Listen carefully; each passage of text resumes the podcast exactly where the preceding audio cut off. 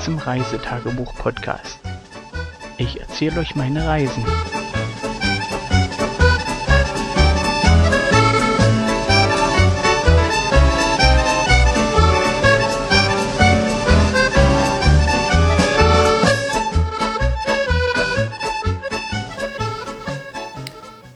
Hallo, da bin ich nochmal und zwar mit der Folge vom 29. Juli. Wir haben sozusagen die Heimreise angetreten und ja, wir sind in Newcastle eingecheckt auf unserer Fähre und gen Niederlande gesegelt oder ge geschippert.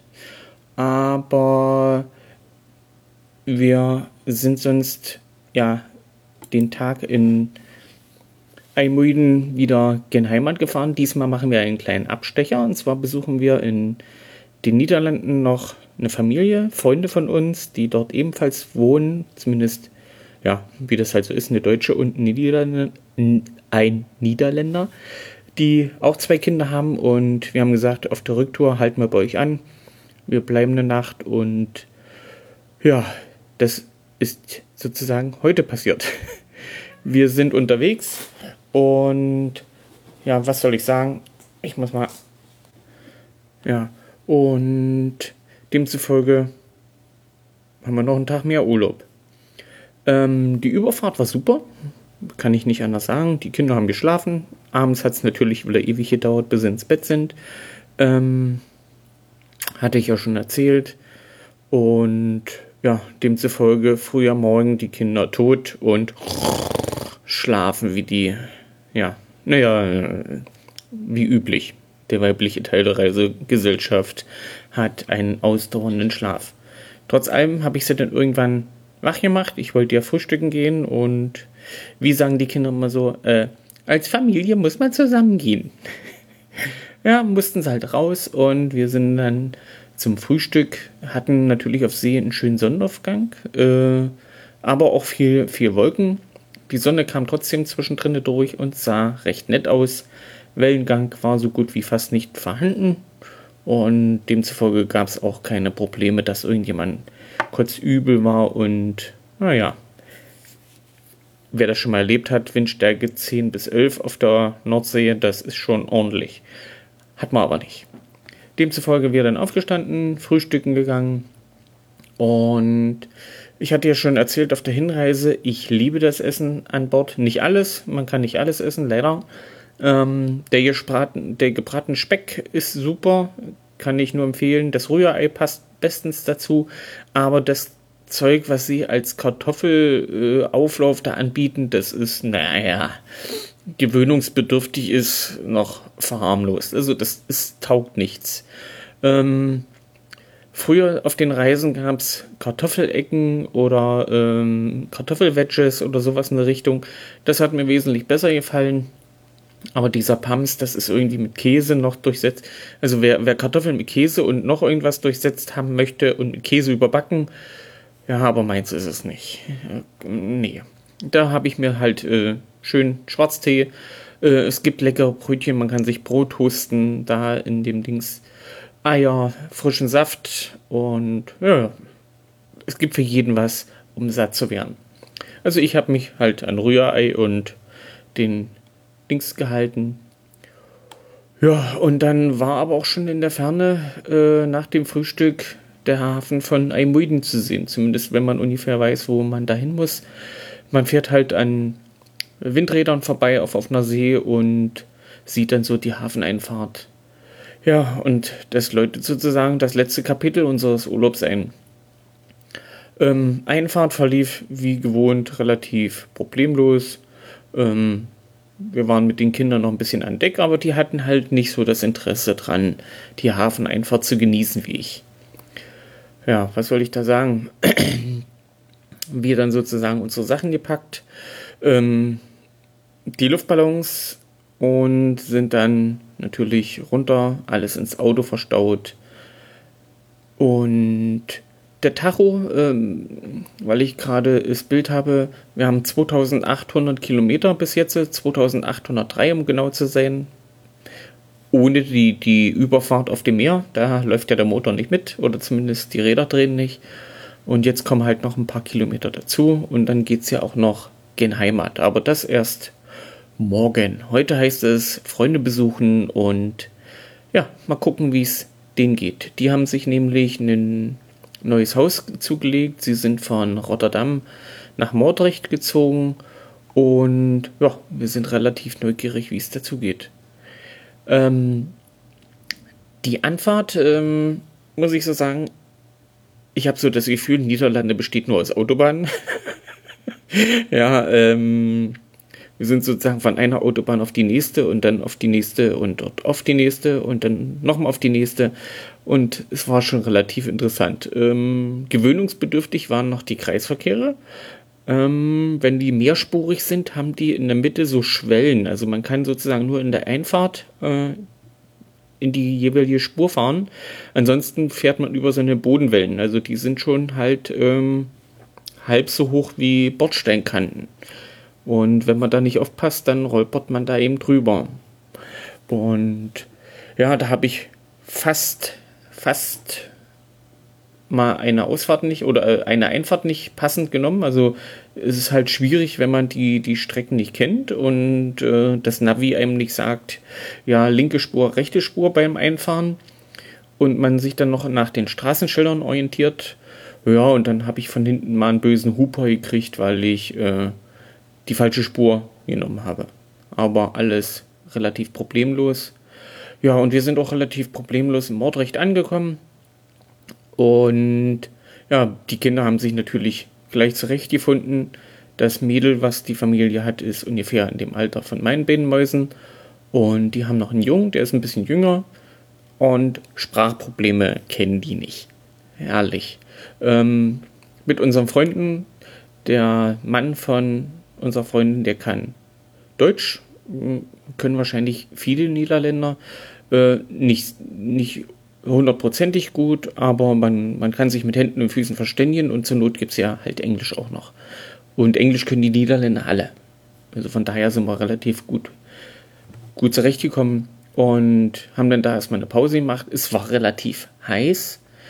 Äh, ja, also hier auf dem Festland äh, ist auch Sommer. haben wir dann erstmal Kaffeepause gemacht und ein bisschen geschnackt. Meine Frau und ihre Freundin haben sich halt schon ewig nicht gesehen.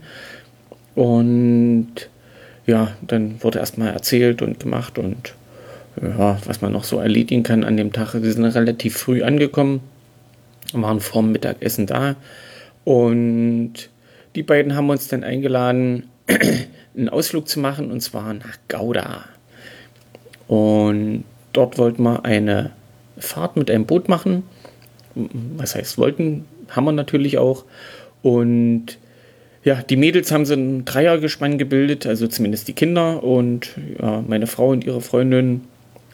Und ich habe mich halt an dem Mann gehalten. Der hat seinen Jungen immer im Schlepptau gehabt, der scheint ein Papa kennt zu sein.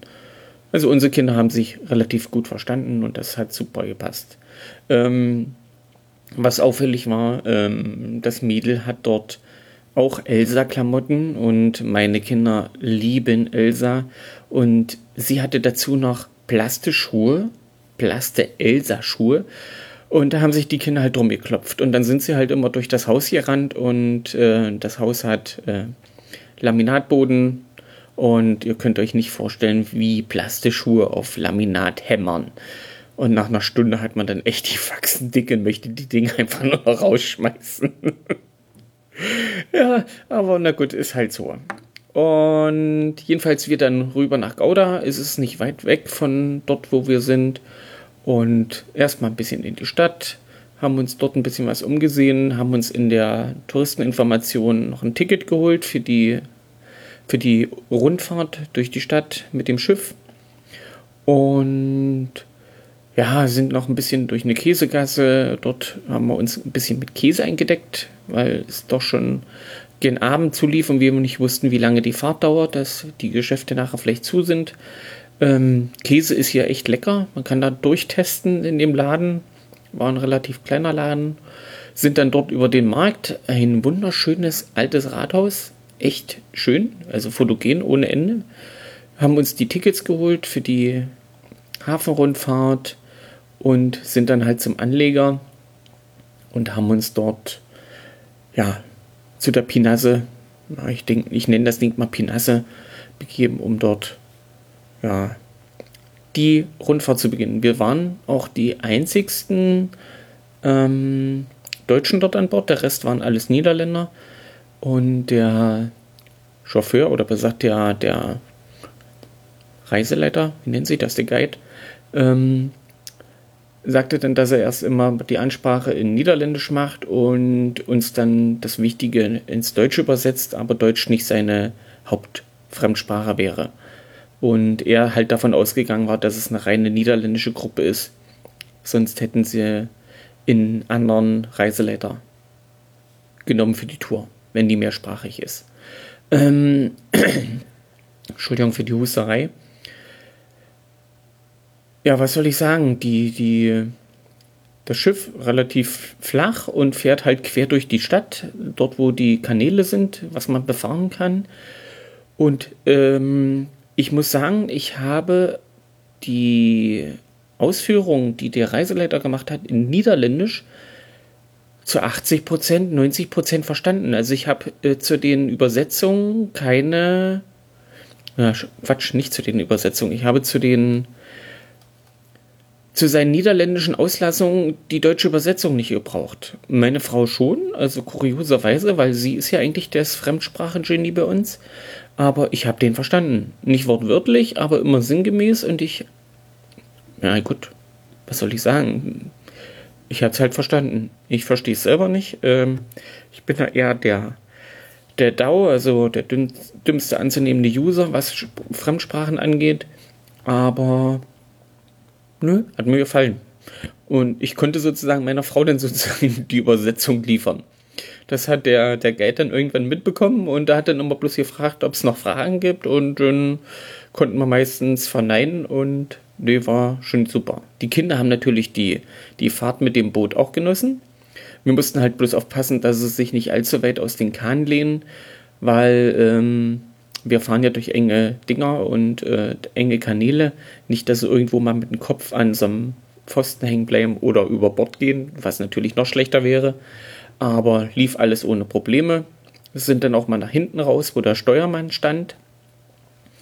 Ja, und dann geht es halt durch die Stadt Gouda. Und dabei haben wir erfahren, dass sozusagen in Gouda fast kein Käse mehr produziert wird und der äh, holländisch Gouda kommt aus Polen. Sehr witzig. Aber na gut, so ist das halt in der globalisierten Welt. Die Fahrt an sich ist relativ schön. Also die Stadt, man kann viel vom, vom Wasser aus sehen. Relativ interessant, wer sich ein bisschen für Geschichte von den Städten äh, interessiert. Ja, und dann, man sieht halt äh, vom Wasser relativ viel. Auch die Straßen gehen links und rechts von diesen Kanälen lang. Und was, äh, was uns schon beim Rundgang in der Stadt aufgefallen ist, überall Fahrräder, Fahrräder, Fahrräder, Fahrräder. Und auch hier vom, vom Wasser aus sehen wir sehr viele Fahrräder. Natürlich Autos auch, aber das ist halt so in den Niederlanden mit den Fahrrädern. Wir haben ja vor Jahren, wo wir dann die beiden schon mal besucht haben, auch eine Radtour unternommen. Und man hat ja als Fahrradfahrer fast überall Vorfahrt. Und das ist schon genial. Jeder Berliner würde sich da echt die Finger nachlecken, wenn man dort so mit dem Fahrrad fahren könnte wie hier in den Niederlanden. Ja, nach unserer Hafenrundfahrt sind wir noch mal ein bisschen durch die Stadt. Und wir hatten geplant, es ist ja dann schon Abend zu, wir machen noch einen Abstecher und essen auswärts.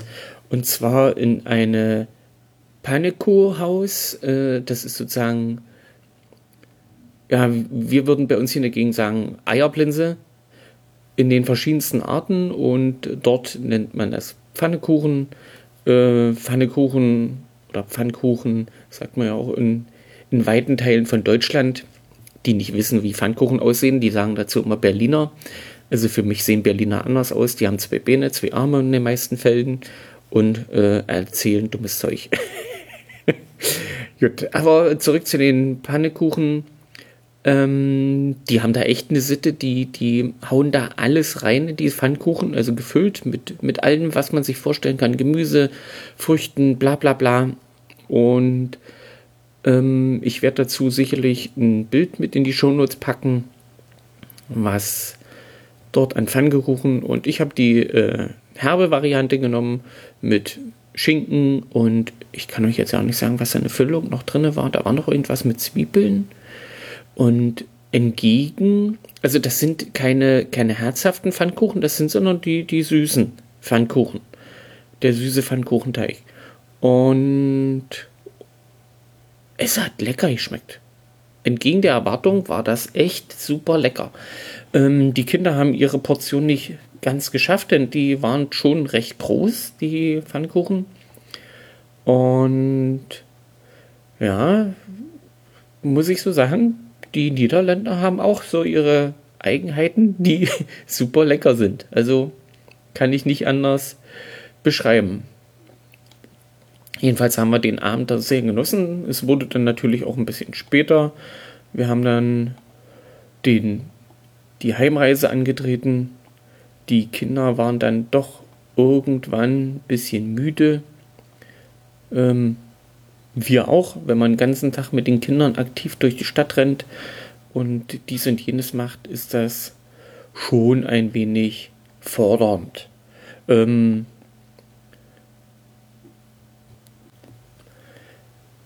wir haben die Kinder dann zu Hause natürlich ins Bett gebracht und haben uns dann abends noch ein bisschen zusammengesetzt, haben noch ein bisschen Kaffee getrunken.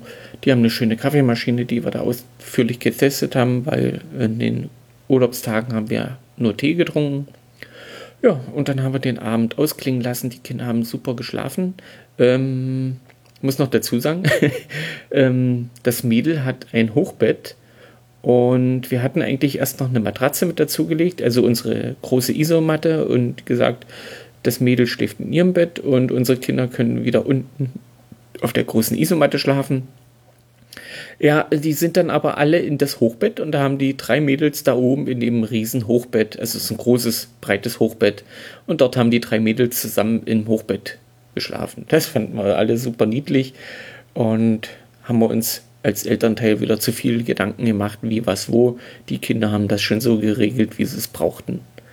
Ja, und dann ab in die Nacht und morgen geht es dann wirklich nach Hause. Das wird eine kurze Folge. Da wird es nur über die Autofahrt gehen und das werde ich erst erzählen, wenn ich zu Hause bin. Bis dahin, tschüss.